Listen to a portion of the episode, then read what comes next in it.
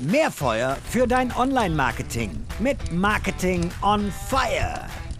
96% der B2B-Kaufentscheidungen starten mit einer Suche. So, wenn du bei dieser Suche nicht gefunden wirst, dann existierst du wahrscheinlich für potenzielle Kundinnen und Kunden überhaupt nicht. So, deswegen sprechen wir heute darüber, wie du SEO im B2B erfolgreich machen kannst. Liebe Hörerinnen, liebe Hörer, ich bin Robin Heinze, Mitgründer und Geschäftsführer der Online-Marketing-Agentur Morefire und bei mir ist heute passend für das Thema B2B SEO die geschätzte Melissa Karabatschak. Sie ist SEO-Managerin bei Phoenix Kontakt. So, liebe Melissa, schön, dass du hier bist. Ja, thanks for having. Ich freue mich auch. Genau, also die erste Herausforderung habe ich, glaube ich, gemeistert, sowohl den Nachnamen Karabatschak als auch das Unternehmen heißt nicht Phoenix Contact, sondern Ganz Phoenix genau. Contact. Alles korrekt ausgesprochen? Ja, perfekt. Wunderbar, dann habe ich meine Herausforderung genommen. Wir bleiben direkt beim Thema Herausforderung. So, du bist jetzt, glaube ich, sechs Jahre, wenn ich dein LinkedIn-Profil richtig entnommen habe, bei Phoenix Contact. Was war die größte Herausforderung? SEO tatsächlich zu machen oder dem Management beizubringen, dass SEO wichtig ist? Also tatsächlich vor allem am Anfang SEO zu erklären, warum brauchen wir das überhaupt? Was ist das überhaupt teilweise? Weil 2017, Ende des Jahres kam ich ins Unternehmen und SEO war überhaupt nicht in Prozesse integriert. Also die ersten Content-Ersteller hatten vielleicht mal was davon gehört. Ich hatte damals noch einen äh, Kollegen, der jetzt nicht mehr bei uns ist, der das Ganze so ein bisschen mitbetreut. Aber ähm, es war halt nie wirklich in Prozessen verankert und wir standen komplett am Anfang. Teilweise musste ich dann auch erklären, was ist denn überhaupt SEO?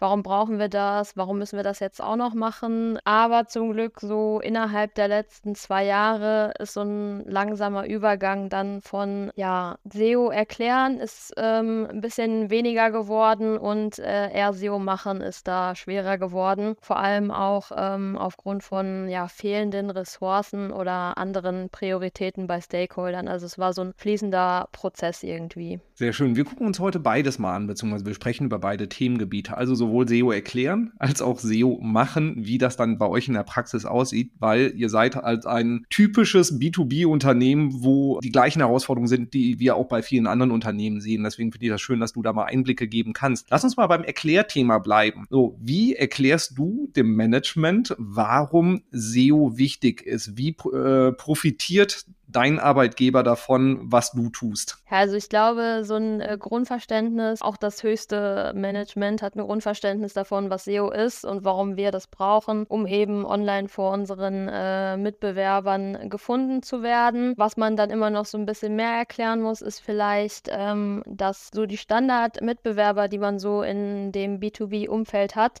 sind vielleicht auch nicht immer die, die man ja auf der äh, SERP hat. Also das sind manchmal teilweise ganz andere Mitbewerber, die man jetzt so im Kopf hat. Anstatt andere Unternehmen aus unserem Bereich ist es vielleicht ein Amazon, ähm, sind es vielleicht Distributoren, an die man eigentlich auch Sachen verkauft, ja, um die Plätze bei Google mit einem kämpfen. Und ähm, deshalb da ist eher so ein bisschen, ja, vielleicht Detailwissen, was man dann nochmal vermitteln muss. Aber jetzt dieses generelle, was ist überhaupt SEO, das, ähm, ja, brauche ich da nicht mehr machen. Also eher so erklären, was machen wir an Maßnahmen im Konkreten. Und du hast gerade auch schon kurz angerissen, in welche Richtung auch euer Wettbewerb gehen kann. Also es gibt Distributoren ähm, auf der Suchergebnisseite, es gibt Amazon. Gib mal den Hörerinnen und Hörern kurzen Einblick, was macht ihr alles? Weil ihr seid jetzt nicht so ein ganz kleiner Laden mit so einem ganz kleinen Portfolio, ne? Nee, genau. Also wir haben äh, wahnsinnig viele Produkte, ähm, vor allem auch durch Produktvarianten und wir stellen halt äh, ja sowas für einen Schaltschrank her, so eine ganz normale Reihenklemme. Das ist so unser ja, erstes Produkt quasi, mit dem wir groß geworden sind. Mittlerweile sind wir aber auch super viel in den erneuerbaren Energien äh, vertreten, dass man ähm, ja Komponenten für Ladestationen für Elektroautos macht oder auch Ladekabel, Komponenten für Windräder und alles sowas. Also alles, wo sich irgendwie so, wo sich was um Automatisierung dreht und ähm, automatische Prozesse wie auch ja, Produktionsbänder, Automobilherstellung. Also sehr, sehr breit gefächert. Also ich habe euch regelmäßig in der Hand, ich bin Elektroautofahrer und habe dann regelmäßig den, den Phoenix Kontakt äh, Stecker in der Hand, gut. wenn ich das Auto lade. Perfekt, dann kennst du dich ja aus. Manche genau. haben ja noch nie was von gehört, aber ja, mit den Elektroladekabeln da. Wie groß seid ihr? Wie viele Leute seid ihr? In welchen, in wie vielen Ländern seid ihr aktiv, so grob? Also wir haben über 100 Gesellschaften, die zum äh, Unternehmen gehören. Ich glaube an Tochter Firmen in anderen Ländern. Ich kann jetzt die genaue Zahl nicht sagen. Es müssten um die 50, glaube ich, sein, weil wir haben, glaube ich, 57 Sprachlandkombinationen, die wir mit der Webseite bedienen, was auch natürlich dann für SEO eine große Herausforderung ist ja, die, so die Frage zieht nämlich auch darauf ab, ähm, wie seid ihr als Marketing-Team eigentlich aufgestellt? Wo ist SEO da aufgehangen? Wo ist das Marketing-Team überhaupt aufgegangen, um, äh, aufgehangen, um mal ein Gefühl dafür zu bekommen, wie man, wenn, wenn ich jetzt selber gerade als Hörerin oder Hörer in so einem B2B-Unternehmen bin, wie, wie kann ich mir das vorstellen bei einem Player, der ein hohes Maß an Komplexität hat, aber das Ganze schon aufgegleist hat? So, wie ist das bei euch aufgehangen? Also nach dem, was ich gerade erzählt habe, könnte man denken, dass wir sehr, sehr viele sind. Ähm, das Witzige ist, dass wir im HQ quasi in äh, meiner Einheit, in der ich bin, wir beschäftigen uns da alle mit Digital Business. Das heißt, da sind alle angesiedelt, die so unternehmensübergreifend mit dem Digital Business zu tun haben. Das sind ja, Analytics, Social Media, E-Mailing, SEA, SEO, Online Reputation Management und ja, ich bin einziger Content SEO tatsächlich für das ganze Unternehmen aktuell. Und dann habe ich noch einen Kollegen, der macht äh, technisches SEO, der versucht mich dann auch immer noch so ein bisschen zu unterstützen, wo er kann. Und wir sind quasi die einzigen, die aktiv als SEOs fungieren. Es gibt dann in den Unternehmensbereichen, das heißt, das Unternehmen ist in verschiedene Business Areas und Business Units eingeteilt, die ihre eigenen Marketing-Teams haben. Und in diesen Marketing-Teams sitzen da so ungefähr 60 Marketing Communications Manager, mit denen ich zusammenarbeite, die für online, äh, unter anderem online Content erstellen, die dann sozusagen, ähm, ja, meine meine Stakeholder und Sparring-Partner sind, mit denen ich zusammenarbeite. Also du kannst dir das halt vorstellen, als One-Woman, One-Man-Show kann man nicht selber viel machen. Du musst halt so deine kleine SEO-Armee unter den äh, Redakteuren aufbauen, die du dann schulst ohne Ende und denen so viel Know-how versuchst mitzugeben, dass sie das dann eigenständig umsetzen können, was jetzt so SEO Best Practice wäre. Ja, okay, One-Women-Show äh, trifft dann, glaube ich, ziemlich gut halt eben auch. Und das Ganze zu orchestrieren. Macht ihr das auch international? Das heißt, ihr, äh, bist du auch dann für die ähm, Orchestrierung dann ähm, über Ländergrenzen hinweg verantwortlich oder ist das nochmal separiert? Also teils viel machen wir da wirklich noch gar nicht, weil wie gesagt 2017, als ich kam, war es selbst für Deutschland noch ein neues Thema und wir sind da kontinuierlich dran, da auch noch äh, viel Groundwork zu machen. Ähm, da ist auch noch nicht alles so 100 Prozent, wie wir uns das vielleicht äh, Best Practice SEO-mäßig vorstellen. Das heißt, heute ist es so, dass die Contents auf Deutsch größtenteils optimiert werden und dieser Master dann quasi in die anderen Länder übersetzt wird. Aber das ist dann auch wirklich aktuell nur eine Übersetzung, wo aber ungefähr eine 80 Prozent Version für das jeweilige Land dann ähm, rauskommt. Wir sind jetzt dabei, mit ersten Ländern zu testen, innerhalb des Übersetzungsprozesses ähm, mit der Agentur, die das übersetzt, auch ähm, SEO zu machen. Da sind jetzt erste Testballons gestartet. Ansonsten versuche ich halt auch bei den internationalen Redakteuren immer viel zu schulen, denen viel Wissen beizubringen, ähm, dass die das eben auch selber für ihr Land machen können. Weil sobald es halt über Englisch hinausgeht, bin ich ja quasi raus, weil ich denen da ähm, nicht viel zur Seite stehen kann, außer vielleicht ein paar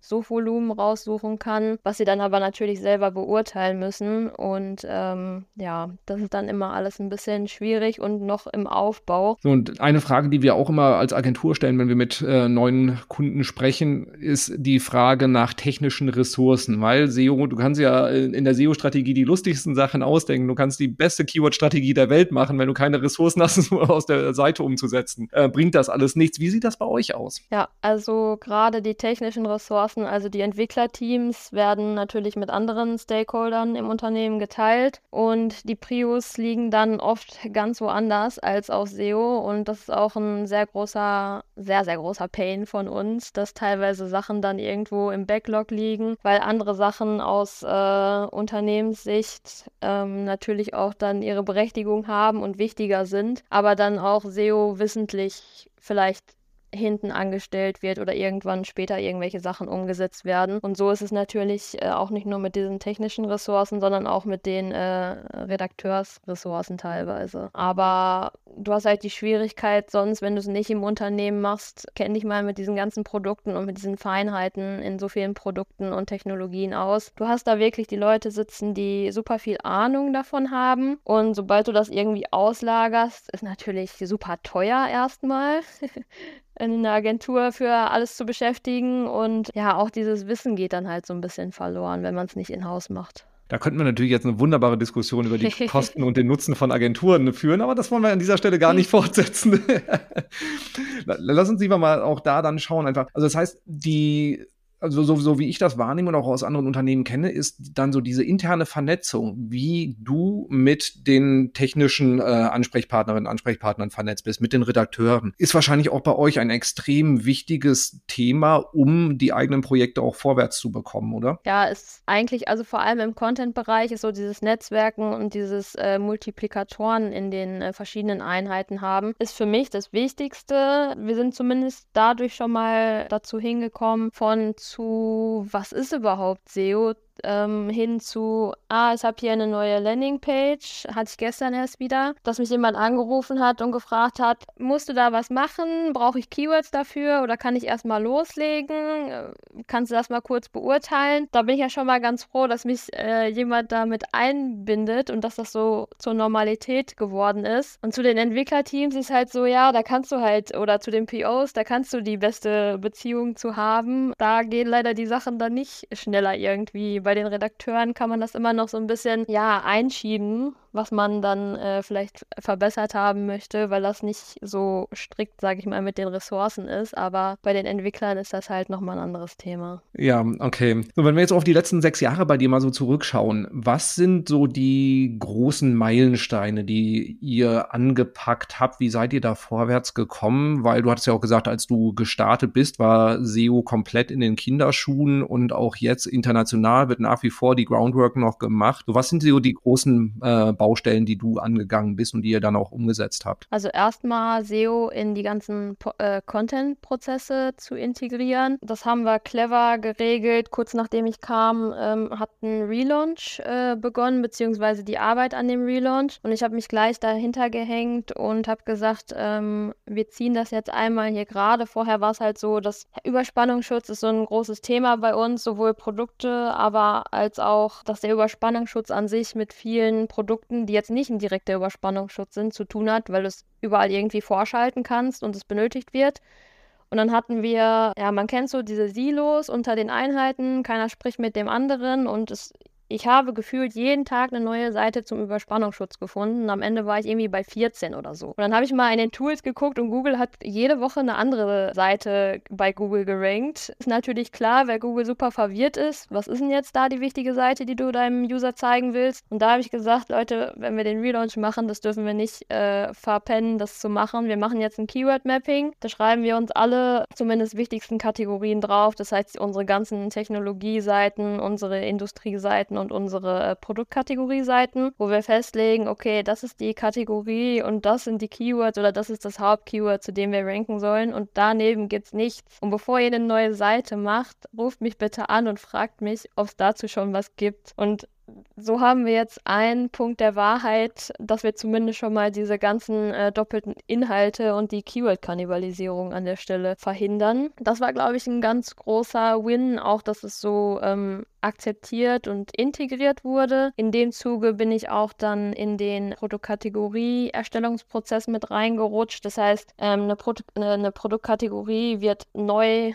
angefordert sozusagen. Da bin ich dann im Sparring mit der UX, wo dann gleich am Anfang geschaut wird, wie benamen wir überhaupt diese Produktkategorie, weil oft ist es so, dass aus Innensicht irgendwas 40 Jahre lang bei Phoenix Kontakt äh, einen bestimmten Namen hat, aber im Markt wird irgendwie ganz anders gesucht, dass man dann gleich ähm, einmal da ansetzt und quasi nicht erst das Kind in den Brunnen fällt und ja, das war eine Sache und ja, der ganze Relaunch an sich ist auch nicht so SEO-gerecht alles gelaufen, weil es auch natürlich andere Stakeholder etc. noch gab. Aber ähm, ja, also dieses ganz, dieser ganze Mindset-Change, man mag das vielleicht so als kleine Sache vielleicht abtun, so, oh, dein größter Erfolg war ein Mindset-Change im Unternehmen, aber in so einem großen Unternehmen, was so lange besteht, ähm, letztes Jahr hatten wir 100-jähriges, ist es schon wirklich ein großer Schritt, der da in die richtige Richtung gemacht wurde. Ich glaube, alle unter den Hörerinnen und Hörern, die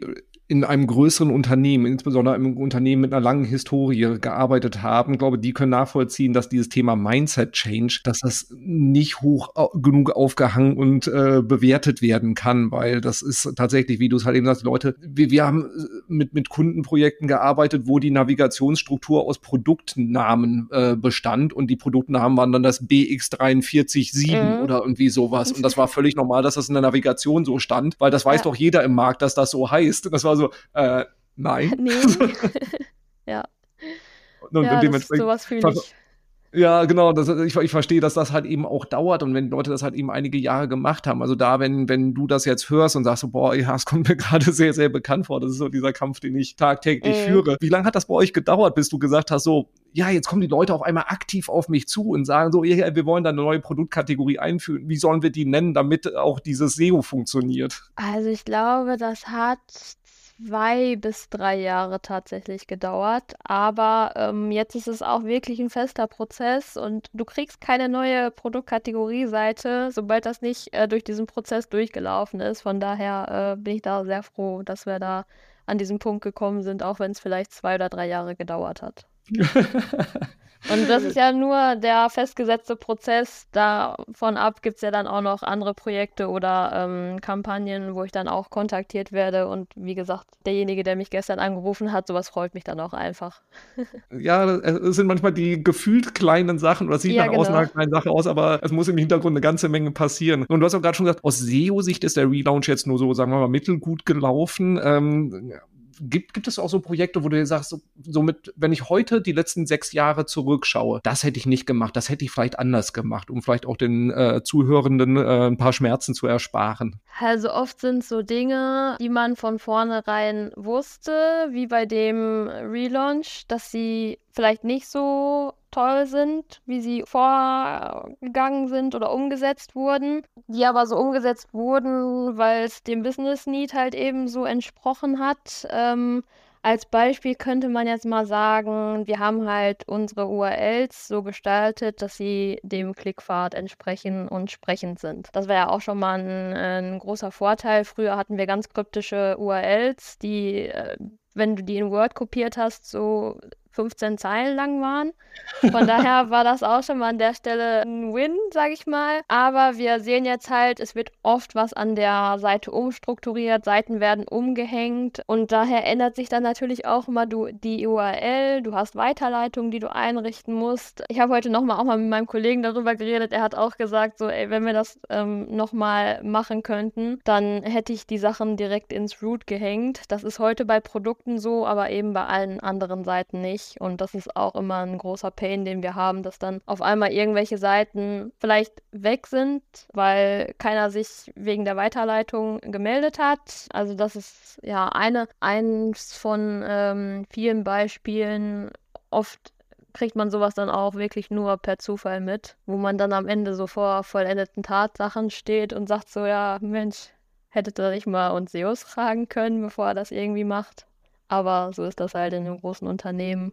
Auch, auch das nachvollziehbar, wie du es halt auch sagst, der, der Einfluss bei so einem Relaunch ist dann ja auch überschaubar, weil ja sehr viele Stakeholder da auch involviert sind und auch sehr viele, einmal sehr businessrelevante Themen dann da auch irgendwie mit berücksichtigt werden müssen. Und eine Navigationsstruktur ist dann eins von vielen Themen. Aus SEO-Perspektive natürlich extrem wichtig, aber das versteht halt auch nicht jeder. Was ist heute auf der Agenda? Also, ihr habt eine, eine Reihe an, an Milestones, sage ich mal, schon erreicht. Was sind jetzt so die aktuellen Themen, wo du sagst, da werde ich jetzt die nächsten äh, 12 bis 24 Monate wahrscheinlich den Großteil meiner Zeit ja. mit verbringen? Also, da kann ich gleich an den Relaunch anknüpfen, was da halt aufgrund von Zeitdruck etc. Ähm, passiert ist, dass viel Content eingestampft wurde oder teilweise nicht übernommen wurde, sodass einiges an Keywords, die wir eigentlich besetzen, nutzen möchten, verloren gegangen ist. Und aktuell sind mein Kollege und ich dabei, sehr stark äh, zu forcieren, dass wir dedizierte Seiten für die wichtigsten Keywords wieder aufbauen, vor allem auch im Produktbereich, dass man da ja so Produktlisten wieder macht, die eine sprechende H1 haben, äh, die dann auch entsprechend gefunden werden können. Oder auch natürlich äh, ganz normaler Infocontent, der irgendwo auf der Strecke geblieben ist. Also da sind wir viel dran, weil wir halt gesehen haben, okay, das hat uns vielleicht einiges an Sichtbarkeit gekostet, wobei man da auch sagen muss, dass auch der Sichtbarkeitsindex jetzt nicht so aussagekräftig in dem Sinne war bei uns. Der geht zwar relativ gen Süden im Moment, aber ähm, an Traffic haben wir nichts eingebüßt. Ähm, da sind auch halt viele unsinnige Keywords, äh, sag ich mal, rausgefallen, wie wir es hinterher in der Recherche rausgefunden haben, aber vieles was früher da war, ist halt teilweise heute noch unbesetzt. Da sind wir wieder dran, das noch so ein bisschen weiter auszubauen. Und ansonsten auf der Roadmap steht halt, ähm, wie wir vorhin schon darüber gesprochen haben, internationales SEO weiter vorantreiben. Ist natürlich immer mit den Länderressourcen schwierig, weil teilweise hast du in einem Land äh, vielleicht ein bis drei Leute sitzen, die dann aber auch alles machen und alles machen müssen sowohl ja, Marketing als auch Vertrieb und da SEO zu integrieren ist halt super schwierig. Da muss man dann halt immer gucken, löse ich das über eine Agentur, zentral, lokal. Deshalb starten wir jetzt auch diese Testballons ähm, mit den äh, SEO-Übersetzungsprozess. Was ich super spannend finde, ist das Thema, ihr habt Content eingestampft, dadurch Keywords verloren, die ihr dann jetzt auch mühselig wieder aufbaut. Ich meine, auf, auf diesen SEO-Konferenzen, auf denen wir uns auch regelmäßig sehen, ist ja auch ganz oft dieses Thema Content-Reduktion, ähm, wird als Allheilmittel, um äh, dann auch die, die Seite zu stärken, ja auch propagiert. In, in dem Fall, wie du es vorhin auch geschildert hast, dass es irgendwie 14 Unterseiten zu einem Thema gab, was war es,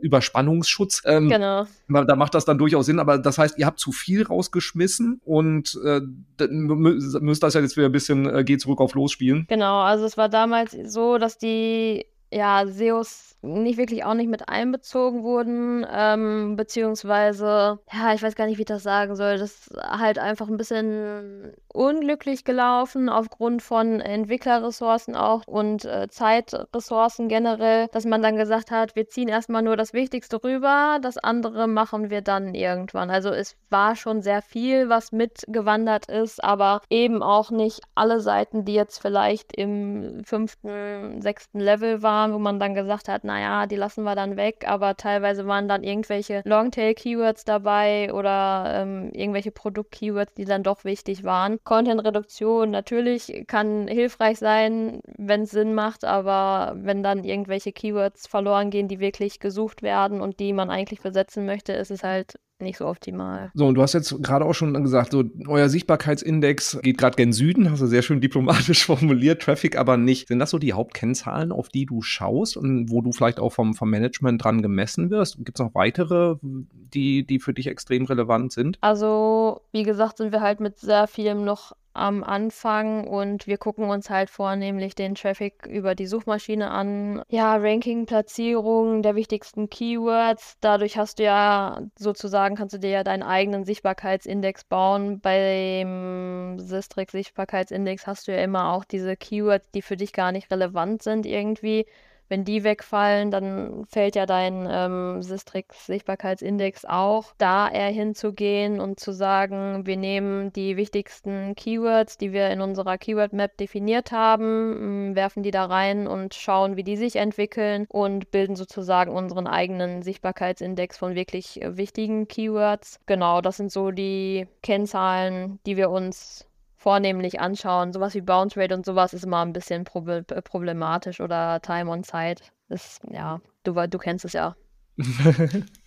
Ja, definitiv. Nee, aber ähm, klingt, klingt auch nach einem sehr äh, vernünftigen Vorgehen, so wie ich es auch von, von anderen Projekten her auch kenne. Ich fasse mal zusammen, was ich bisher mitgenommen habe. Also, wenn du als äh, Entscheiderin, Entscheider das Thema SEO vorantreiben willst oder als äh, operativer SEO im Unternehmen, was da vielleicht keine große Historie und kein großes Know-how hat, das Management richtig abzuholen, ist die größte Herausforderung zum Start. Und da ist es auch äh, ein, ein probates Mittel, zu, aufzuzeigen, dass die Wettbewerber, die man sonst vielleicht aus der Vertriebsschlacht so kennt, im SEO ganz andere sein können. Das können halt eben eigentlich auch Partner sein, das können Distributoren sein, das können, kann Amazon sein, mit denen man ansonsten auf dem Markt gar nicht konkurriert, um da einfach mal ein Bewusstsein dafür zu schaffen. Die Suche von potenziellen Kundinnen und Kunden kann komplett anders äh, bei Google aussehen, als sie sonst außerhalb von, von online stattfindet. Um da einfach zu zeigen, wenn wir da nicht präsent sind, finden wir in diesem Markt auch gar nicht statt. Also um da einfach diese Awareness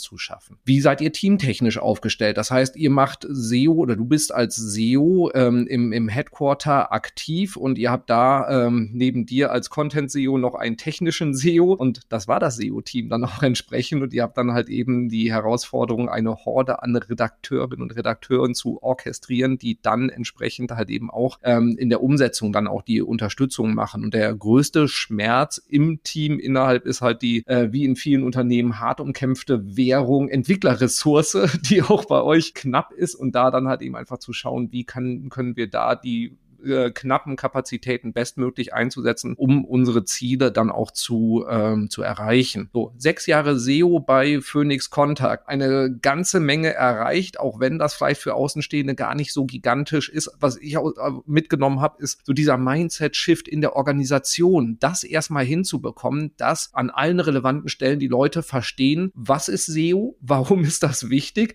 und wie kann ich meinen Anteil dazu leisten, wie muss ich arbeiten, arbeiten, damit wir in diesem Thema vorwärts kommen. Dass die Leute dann wissen, wann müssen sie das SEO-Team mit involvieren. Und das fängt halt eben bei, bei Themen wie einem Relaunch natürlich äh, ganz früh auch an, aber auch wenn es darum geht, neue Produktkategorien zu definieren. Wie heißen die, damit die, der Name halt eben auch zu den Suchbegriffen, die Menschen verwenden, passen und nicht einfach nur aus der Innenperspektive ist, was aus, kann ich aus leidlicher Erfahrung sagen, nach wie vor nicht, äh, noch, ja. noch nicht in 100 Prozent der Fälle so stattfindet. Und diese, diese Akzeptanz zu schaffen, diese Prozesse auch zu schaffen, ähm, ist ein dickes Brett und dafür äh, Hut ab, dass ihr das auch erreicht habt und da dann entsprechend halt auch den, den, den Relaunch sauber aufzusetzen, das Keyword-Mapping sauber zu machen, die URL-Struktur richtig zu machen, was halt auch nicht in 100 Prozent der Fälle richtig äh, funktioniert hat oder noch ein bisschen nachjustiert werden musste. So, die große Herausforderung im Moment, ähm, verlorene Keywords wieder neu aufzubauen und das ganze Thema Internationalisierung im SEO, was wirklich ein dickes, dickes, dickes Brett ist, insbesondere wenn die Kapazitäten in den einzelnen Ländern überschaubar sind. So, das wird dich wahrscheinlich noch die nächsten Monate reichlich beschäftigen. Oh ja. und ja, Jahre. Jahre, ja, sehr schön. Und last but not least auch immer die Frage, auf welche Kennzahlen schaue ich, damit ich den Erfolg messen kann? Sichtbarkeitsindex, hm, ja, auch, aber wichtiger die Sichtbarkeit bei den von euch als relevant erachteten Keywords, denn ähm, die allgemeine Sichtbarkeit, das sehen wir auch in vielen äh, B2B-SEO-Projekten, ist gar nicht so relevant, sondern eher, wie viel qualifizierten SEO-Traffic gewinne ich darüber und gewinne ich Rankings, verbessere ich meine Rankings bei den wirklich wichtigen Keywords und darauf zu achten und nicht einfach nur auf den allgemeinen Sichtbarkeitsindex, der ist zwar irgendwie eine schöne Metrik, um da irgendwie drüber zu debattieren, aber der Business Impact ist dann doch überschaubar überschaubar. So, was habe ich vergessen? Ich glaube, das hast du ganz gut zusammengefasst. Wunderbar. So, dann habe ich noch eine letzte Frage. Und zwar ja. alle, die dir irgendwie auf äh, Social Media folgen, und zwar auf Instagram, werden die Frage verstehen. Wie viele Klimmzüge schaffst du? also, ich bin vor Weihnachten gewesen bei 21 am Stück, fast 22. Äh, jetzt bin ich wieder gut am Zunehmen, am äh, Aufbauen. Jetzt wird es natürlich mit jeder Woche, in der ich schwerer werde, wird es natürlich auch mit den Klimmzügen schwerer, aber fast die 22 habe ich geschafft. okay, so.